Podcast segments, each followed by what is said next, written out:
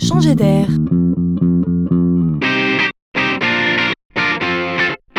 C'est la chronique de Laurent Collen.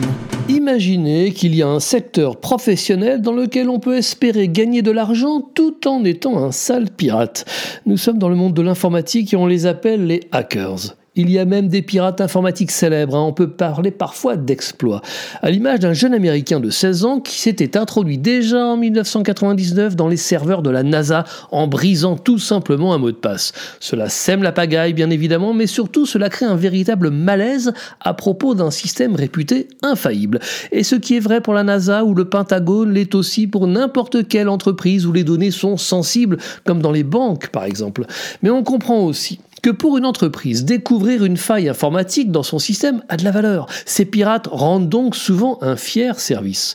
Ainsi est né Yogosha. C'est une start-up française, comme son nom ne l'indique pas, qui tout simplement met en relation les organisations qui ont besoin de protection informatique et les pirates. Ces derniers sont même sélectionnés en amont avec soin et rémunérés en fonction des résultats obtenus.